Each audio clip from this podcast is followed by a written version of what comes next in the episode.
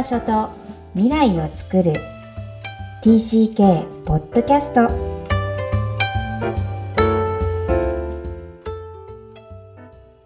皆さんこんにちは。TCK ホームインタビューの時間です。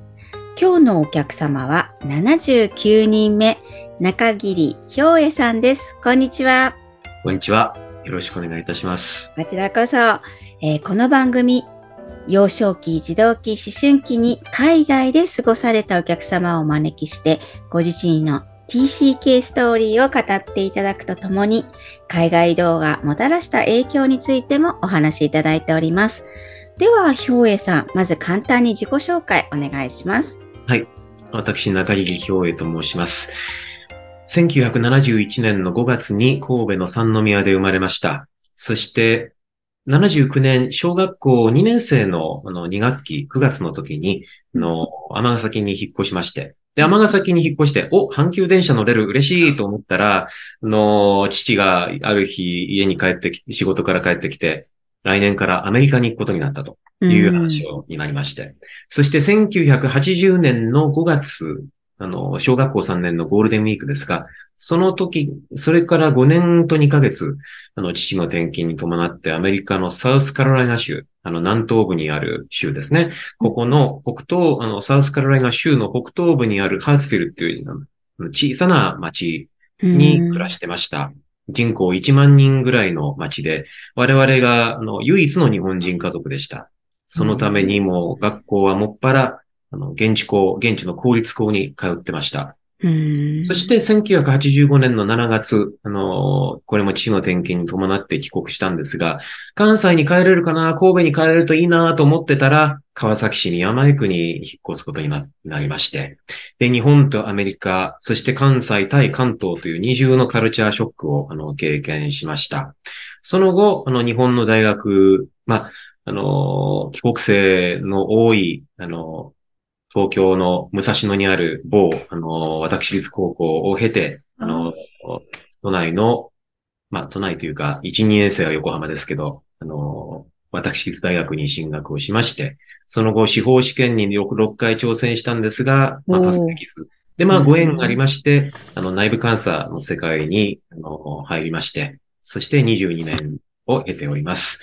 で、まあ、あと、あの、まあ、両親に釣られて海外っていうのは、あの、その小学校から中学校の時だけだったんですが、その後の2015年の7月から2020年の10、2020年の12月まで、あの、マレーシアのペナントに暮らしておりまして、そこを拠点に、あの、アメリカのナスダックに上場している通信機器メーカーの内部監査業務に従事しておりました。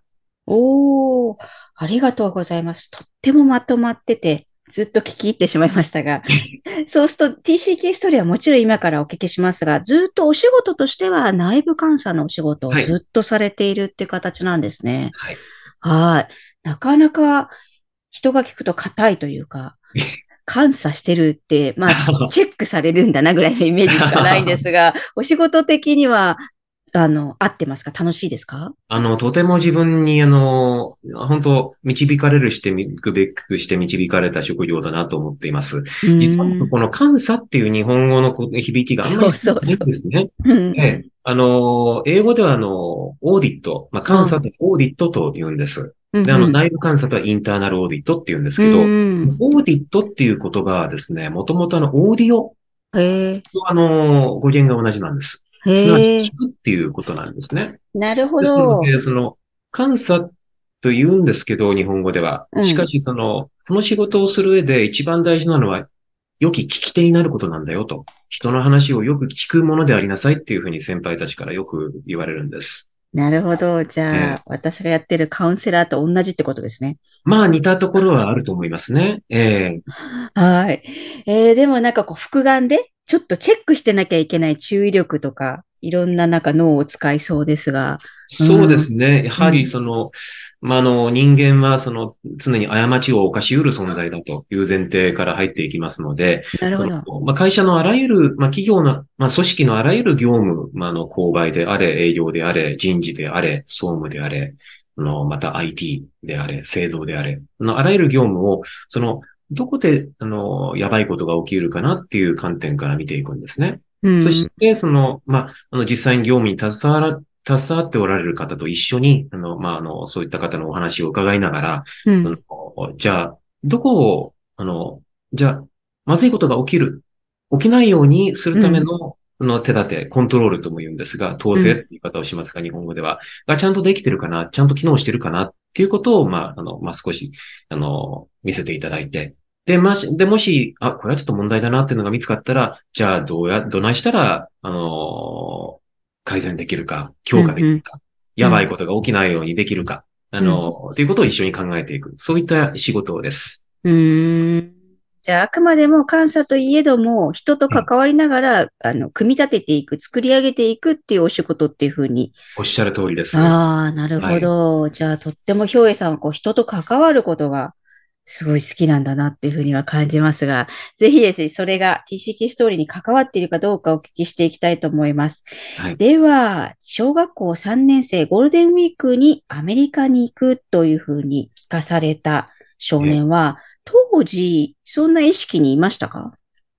はなかったと思いますね。なんかもう未知の世界でしたから、うん。ええもともと日本ではどんな少年だったんですか？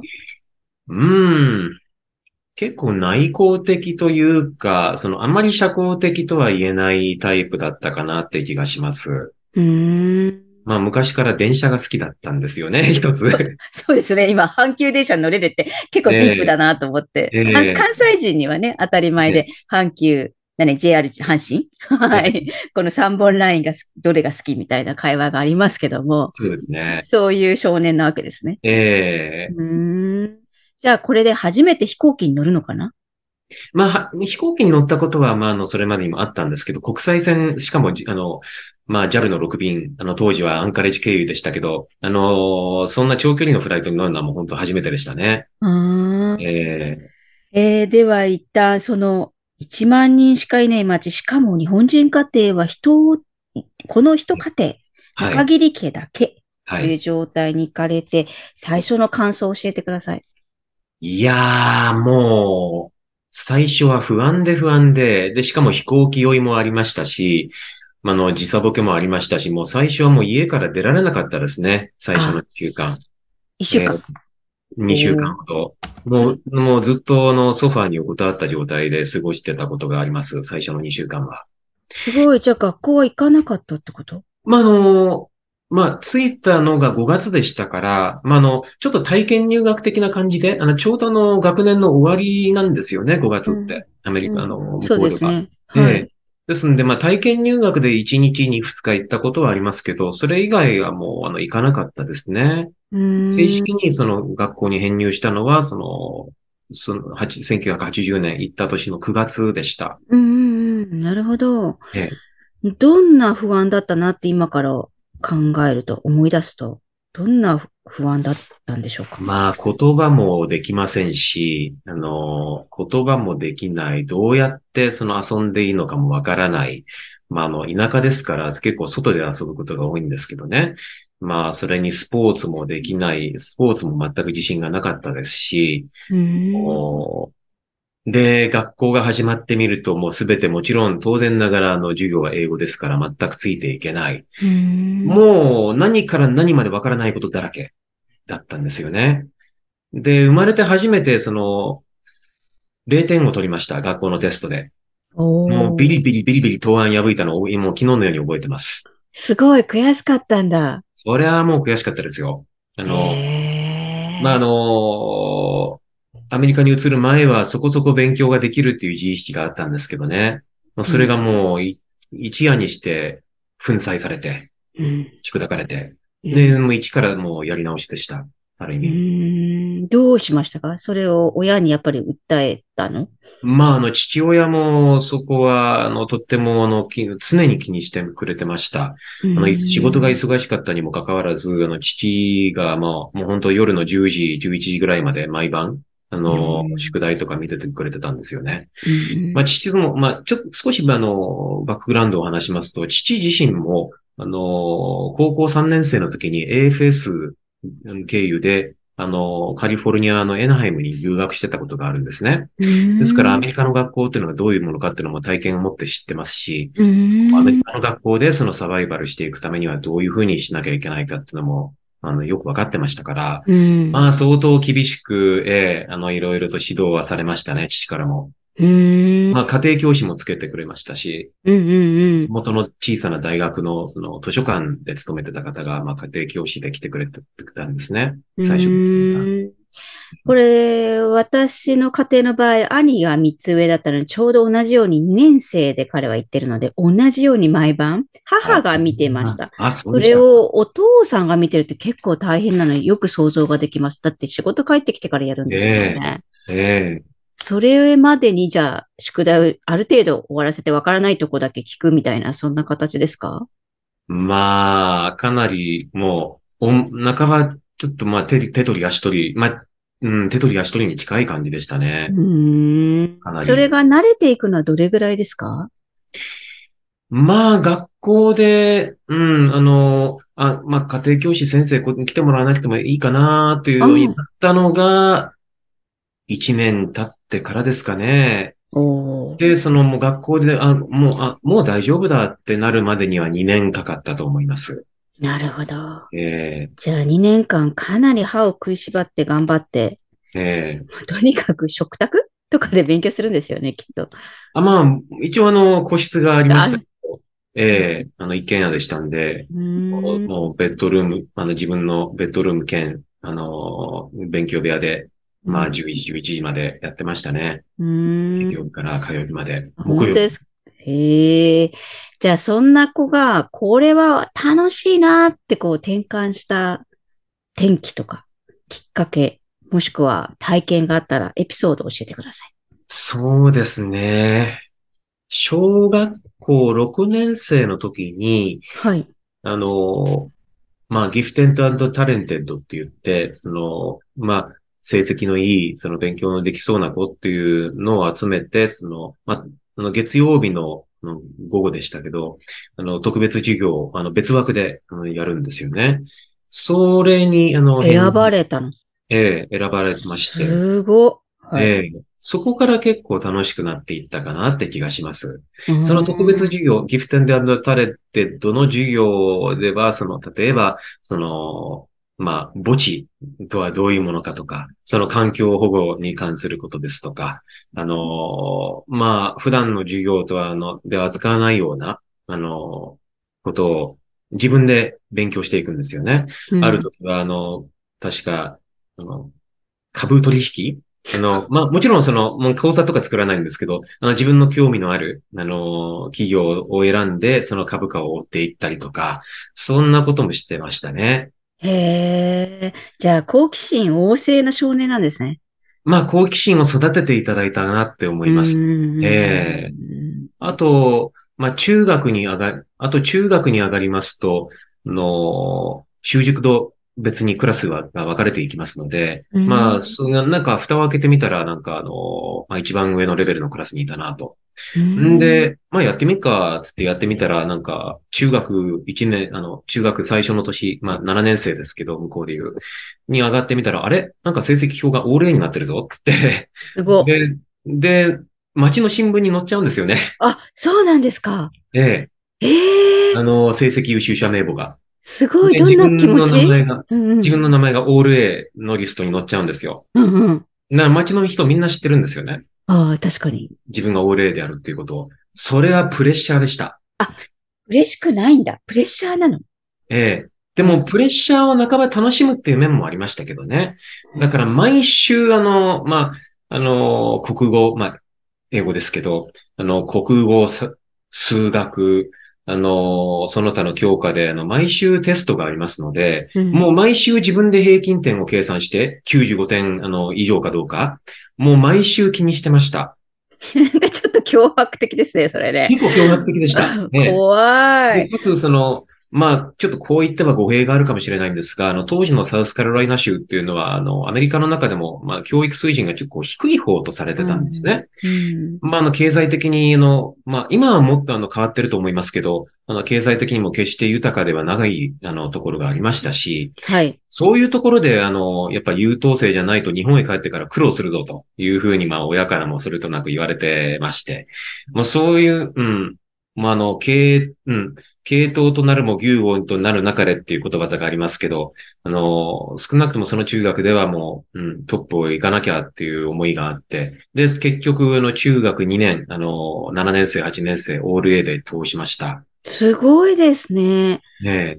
え。で、まあ、0点、まあ、そうだよ。0点の子だったんですよね。最初の頃は0点だったのが、あの、中学、向こうの中学を終えて帰るときには、まあ、あの、成績最優秀のその盾をいただいて、あの、うん持って帰る、持って帰りました。アメリカのね、表彰式とか本当に褒められる感じですもんね。誉れですよそうですね。ええなるほど。それはすごい自信になりましたね。なりました。それは、うんうんうん。サバイバル、あの、できるんだと。戦ってサバイバルできるんだっていう、うんそういう感覚が身につきましたね。うん。うんはい。これ、日本人家庭が唯一とおっしゃっているので、ええ日本語を外で使えないってことだし、ええそもそも補修校も行ってないってことですよね。その通りです。どうやって日本語は維持されてきたんでしょまあ、あの、僕昔からの本を読むのが好きだったんですね。う。うん。で、あの、まあ、あの、親戚からその譲っていただい、譲ってもらった、あの、まあ、児童文学全集とか、そういったものもありましたし、うんそういったものを片っ端から読んでました。あの、うん。で、まあ、あの、通信教育、あの、あまあ、当時でいう海外市場教育振興財団と言いましたか。あの、あそあそこの、の、の通信教育を小学校の間は、あの、時々やってました。もう中学に上がるときにはもうそれももうやめました。だって。ね、オール A で忙しいもんね。ええええええ なるほど。それにしては、大変、日本に帰るまでに日本語の維持がきっと大変だったんだろうなっていう感じがしますが、こんなに頑張った少年がさあ、日本に帰りましょうと告げられます。どんな気持ちでしたか？いやー、離れちゃうのかって感じでしたね。うんなんかすごく、ちょっと寂、すごく寂しい思いがありました。うん。ねえ。で、かつ、その、神戸に帰れるんだったらいいんですけど、あの、父が東京勤務になったもんですから、川崎？はあ、どんなとこなんだろう？全く、これは全くわかんないとこだなと。うーん、ちょっと、さらに不安になりました。うんうんうんうんえーただ、まあ、あの、帰国したのが、その、ちょうどその、アメリカの8年生の日本で中学2年を終えてばかりでしたので、その高揚感っていうんですか、うんその、オール A で通したぞ。うんで、かつ、その、帰国する前に、その、まあ、ユニバーシティオブサウスカロライナ、あの、まあ、まあ、向こうの現地の大学の、その、サマーキャンプにも参加できましたし、うん。楽しい思い出を持って帰っては、持って帰ることはできましたね。うん。ええ。じゃあ実際に日本につ、つまり行ったことのない関東、えー川崎市に転入、編入するんですが、ええ。えーいかがでしたか？いや、あのー編入した川崎のの公立中学だったんですが、一応その文部省からその帰国生受け入れ指定校としてされてた学校だったんですね。はい。あの、まあ、お聞きになってる方、方わかるかもしれません。しかし、あの、まあ、2学期からだったんですけれども、学校に行ってみたら、もうその日から2週間、ほぼ授業を潰して体育祭の練習だったんです。うんで組体操とか、やるんですよそうそうそうデンマーク体操とか。はい。それがもうトラウマになりました。で、あの、いきなり、まあ、まあ大体その体育祭の練習やるときってその体育の先生が、まああの、すべて仕切るんですが、これは軍隊かよと。うんうん。そうだね。帝国陸軍に徴兵されたんかとうん。そんな感じがしました。うん。で、、僕と時を同じくして、あの、ニューヨークから帰ってきた、あの、同級生がいたんですが、彼はもうそれで登校拒否を起こしたんですね。うん、でも毎朝も学校に行くのが苦痛でした。うん、で、も、サウスカロライナで5年間戦って、うん。あの、帰ってきた人間が、うん。これでギブアップしたらうん。いかんなという思いがあって、僕、は、あの、欠席せずに、あの、体育祭の本番まで、あの、うん頑張って組体操したの。えー組体操しました。ね、失敗したらもう、もう、どやされるんですよ。背中をバーンって。うーん。え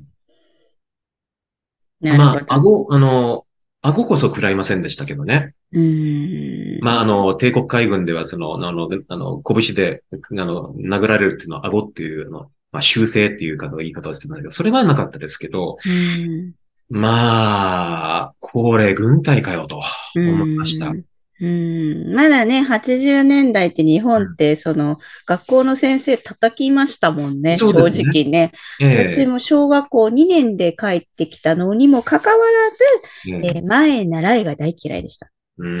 あれなんかわけがわからないですもんね。ええ。はい。それは未だに私の中にもあるから、よく兵衛さんには特に中学校2年だと余計思春期。ううん。んえ。その体操とかその軍隊だってこう、規律とか統制っぽい、えあの感覚っていうのは非常に違和感に移るかと思いますが、ええ。その他に違和感、もしくは逆にいいなとか思ったことってありますか？いやー、うん。まあ、もう一つ違和感を覚えたのは、その男子と女子のその接し方ですね。ああ、これね、の問題だと思うんですけど、うん、あの、やはり、あの、大きくなっていく中で、その男子と女子がお互いを避け合う時期っていうのがありますよね。うんうんうん。で、アメリカ、まあ少なくとも僕がいたサウスカロライナの場合、それがいた小学校終わると同時に終わるんです。うん中学に上がると、あの、誰々が誰々と付き合ってるとか、そういうふうな話をしだすんですね。うん中学に上がるともうすぐに。うんしかし、ですんで、まあ僕にも、あの、まあ、あの、サウスカロライナの中学校で、あの、まあ好きになった子、まあ僕に、僕に好意を抱いてくれた子、あの、うーん、生素徒もいました敵。し、うんうんええうそれが普通だな。まあ、あの、女子生徒にも、あの、普通の、話しかけるの、あの、普通に話しかけるのが当たり前と思ってたんですね。ん。で、日本に帰ってもそのようなノリでやってたら、うんまあ何やってんだというふうな目で見られて。うん。まあやはり日本のうん中学生、まあ少なくとも僕がその時編入した中学の生徒は、あ、もう少しゆっくり、あの、成長してたのね、と。うん。そういうのギャップでの、ちょっと、まあ、あの、まあちょっと、うん戸惑い、戸惑うんいうんですが、気まずい思いをしたこともあります。うんうん。ええね、男女間のその感覚っていうのはすごい違うって、これインタビューに出てくださった他の方もおっしゃっていました。特にやっぱり中学校、高校で帰国されている方々は、すごく感じることみたいらしいですね。うええーん。じゃあ、この感覚は、今でももちろん中に終わりだとは思うんですが、どれぐらいで慣れていくものなんでしょうか？そうですね。高校2年生ぐらいですかね。うんあの高校に上がると、まあ、あの、まあ、帰国生が、その、たあの、過半数を占める学校だったっていうのもあると思うんですが、あのはい。、割と普通に、あの、男子、女子、あの、垣根なく、あうんうの、ん接することができるようになったのが嬉しかったですね。うんうんうんうんえーさっきの自己紹介でも、兵衛さんの場合、高校、大学も日本で、えー過ごされて、ええ。えーその後の最初の、まあもちろん、えっ、と、司法試験に何回も挑戦されているので、ずっと日本におられるんですが、ええ。もう、こんだけ結構苦しいと、軍隊のような文化だったり、自分がまだ理解できない、こう根付けない感覚があったりすると、ええ海外に衝動的に出たいって思うものなのかなって私は思ってたんですが、ええなかったんですね。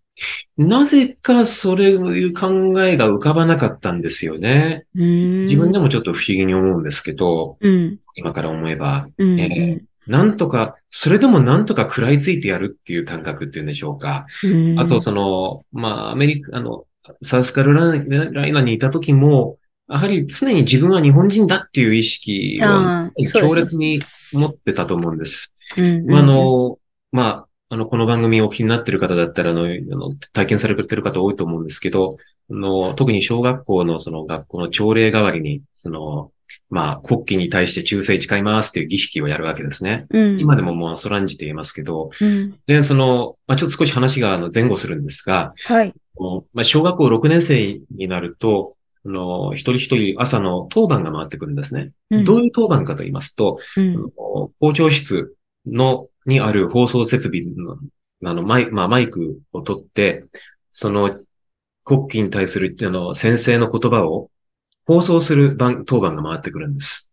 で僕にも2回、あの、回ってきて、で、校長先生、直々、あの、ちょっと頼むよっていうふうに言われたんですけど、うん、私は、あの、丁重に辞退しました。父とも相談してではあるんですですが、私はその、この国におらせてもらっている以上、その、規律気をつけはしますと。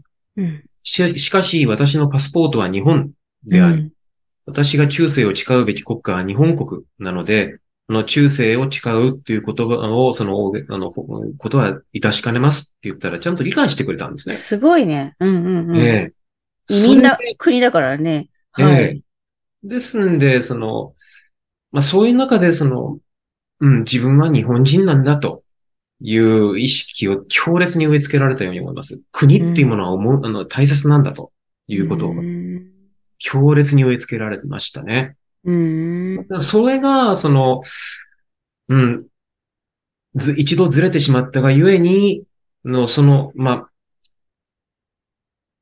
まあ、海の向こうで身につけた、その英語とかそういったものは大事にしながら、維持しながらも、その日本、日本人であらねばならない、日本を知らなきゃいかん。だから高校生の時も、あの、はいあのまあ、阿川博之さん、あの作家のね、あの、山本五十六とかを書いた人ですけど、彼の著作をね、片っ端から読んでたんですよ。まあ、帝国海軍を扱った、あの、書物が多いんですけどね、彼の作品。の、まあ、たまたま父が、そのアメリカに持っていった本の中に、その、まあ、海軍飯炊き物語って言って、はい。まあ、兵隊の立場で、その海軍でいろんの、いろんな体験を記した本を僕結構好んで読んでたんですけど、それが興じて、その日本のその軍事史、まあ、特に海軍の歴史を、その、かなりあの突っ込んで、あの、勉強してたんですね。高校のその、英語の授業で、その2年生の時に、リサーチペーパーを書きなさいっていうような課題が出るんですけど、それも、あの、帝国海軍がなぜ、その、第二次世界大戦への参戦を阻止できなかったかっていうことを自分なりにちょっと書いてみたんです。うん。英語で？英語で。ああ、はい、はい。で、ええまあ、それは、うん、まあ、そういった感じで、その、とにかく、うん、あの、日本人であるっていう自覚を育てなきゃと。それがすごく意識にしてたと思うんですね。それもあって、うん、その、その、それもあって、その海外に出るっていうことをあまり考えなくなってしまったのかなという気がしてます。なるほど。ええー、すごいですね。あの、もちろんお話の中からお父さんが結構日本人意識が強くってそこを根強く教えてらっしゃった方ではあるけども、え今のエピソード、あの、学校に申し出て自分はできないって言えるのって自分で育てたような、すごい考え抜いてお父さんとも相談しながら決めて言えたっていう、それの強さを6年生で12歳ですよね。すごいなと思います。すごくその時のあの、鮮明に多分覚えてらっしゃるのかなと思いますが、なんか、ご自身の原点ですか？もうまさに原点ですね。あの、しかも、まあ、あの、サウスカロライナっていうのも、あの、非常にその勝負の気風と言いましょうか。その、自由、独立、人間としての尊厳を守るために血を流すことは尊いことだと。そういう文化が今でも生きてると思うんですね。なるほど。ええー、ですんで、その、毎年12月 7, 7日になると、そのトラトラトラ、あの、まあ、あの、真珠湾攻撃を扱った映画ですね。うん、ああいうのを流すんです、テレビで。で、その毎年あの、12月7日になるとクラスメートからリメンバーパールハーバーなんて言われるわけです。なるほど。そういう中で、てめえふざけんじゃねえよと。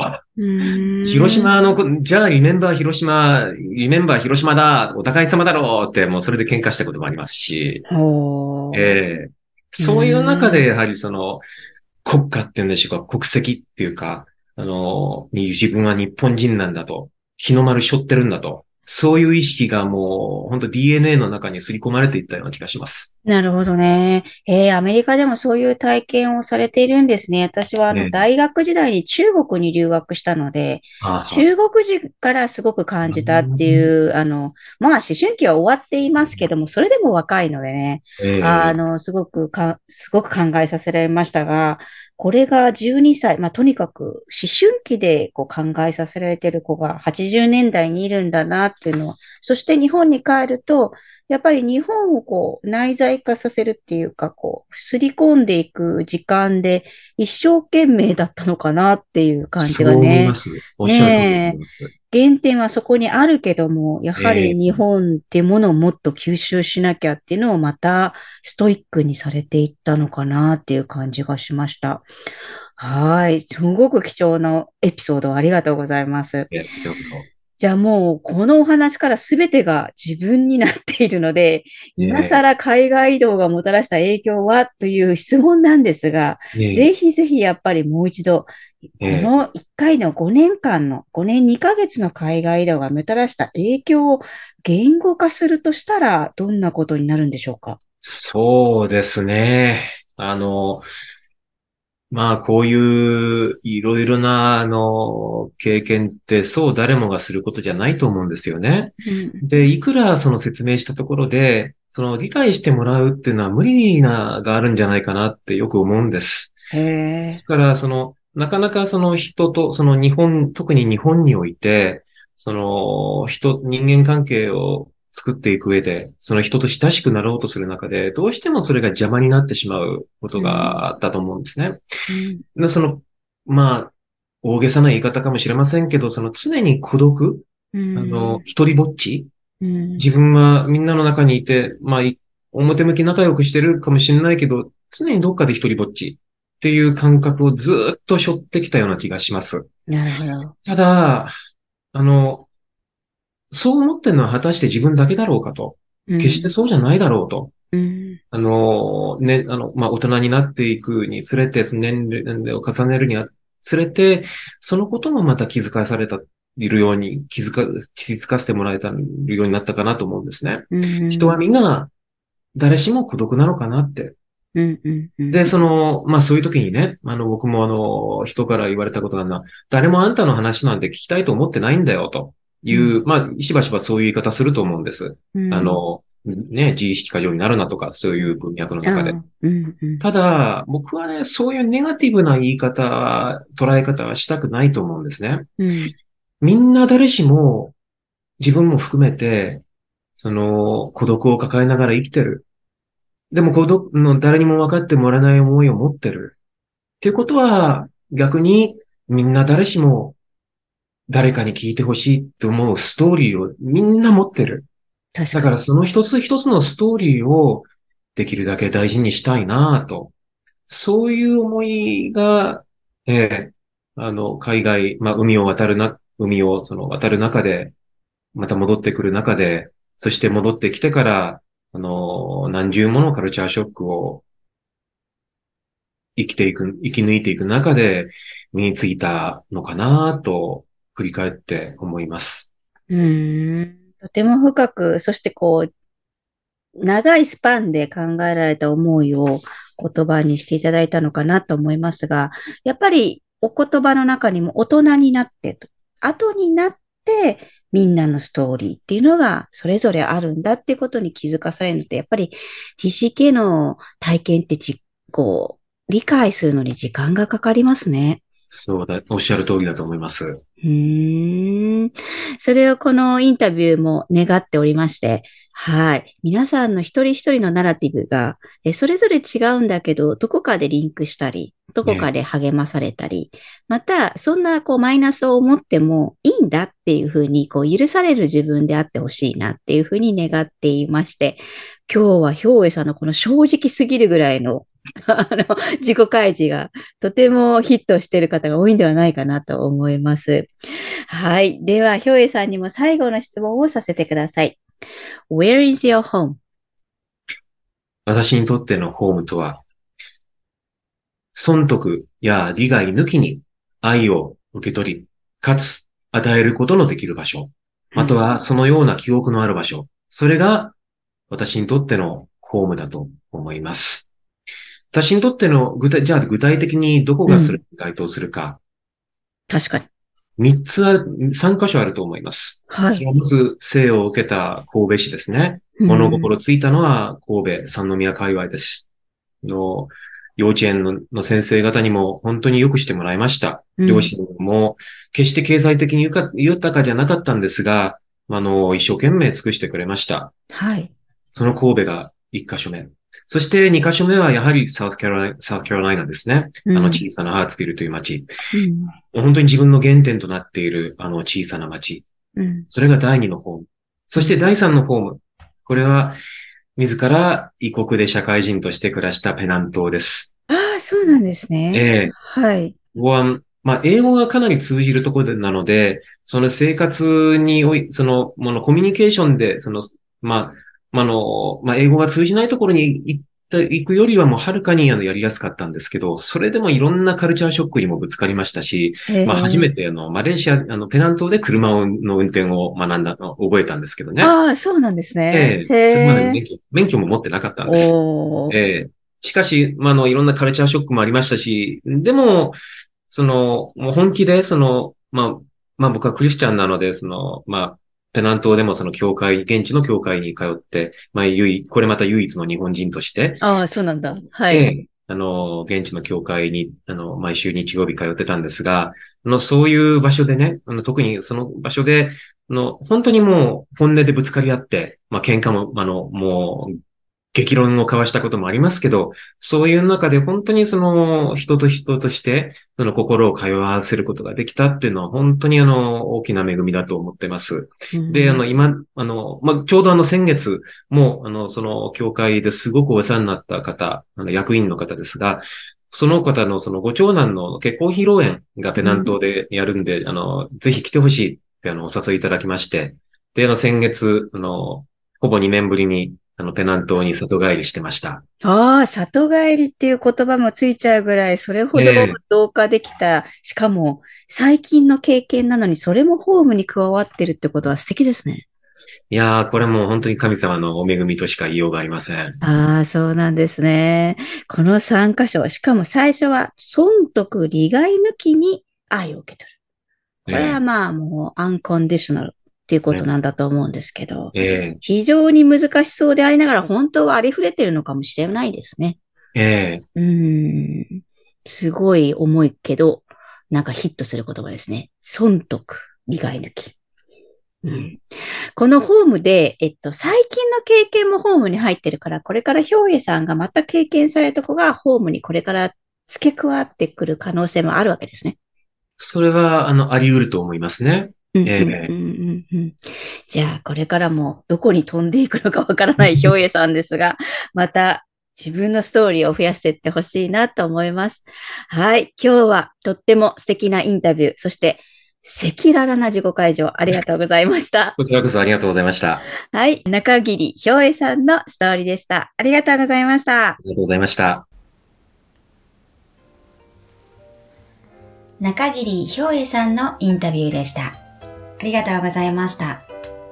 とても言語化がお上手な方で流れるようなインタビューだったと思います。その中でも、えー、中盤、言葉にすることが難しそうな場面だったり、なかなか思うような、えー、表現が出てこないっていうシーンも、えー、私から見てありました。やはり TCK というのは非常に中から出てくるその思いを、え、現実的に物理的に言葉にすることが私も含めて難しいなと思います。また、えー、兵衛さんの表現から日本とアメリカの移動、それのみならず関西ではなく関東に帰ってきた移動がダブルカルチャーショックだったというふうに仰せです。この表現からも、やはり国内の移動であっても、引っ越しを重ねるということは本当にショック、そして適用に困難を催してしまうのだなと思います。えつまり TCK のみならず、え移動を重ねる子供たちはみんな同じような思いをするのかもしれません。ただ、えその先にある自分を受け入れ、えそして自分の人生を一本の線にしていくという意味では同じような仲間かなと思います。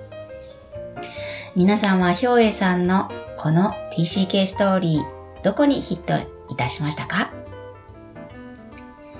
この番組ではお悩みや質問を受け付けています。また、TCK ホームインタビューにお越しいただける皆様を心からお待ちしています。このインタビュー100人を目指していまして、あと約20名の方を募集しています。ぜひ喋ってみたい。またはこの方を、えー、紹介したいというようなご希望がありましたら、ぜひホームページよりアクセスください。さらに、ポッドキャストを確実にお届けするために、購読ボタンを押して登録をお願いいたします。今日も TCK の気持ちにありがとう。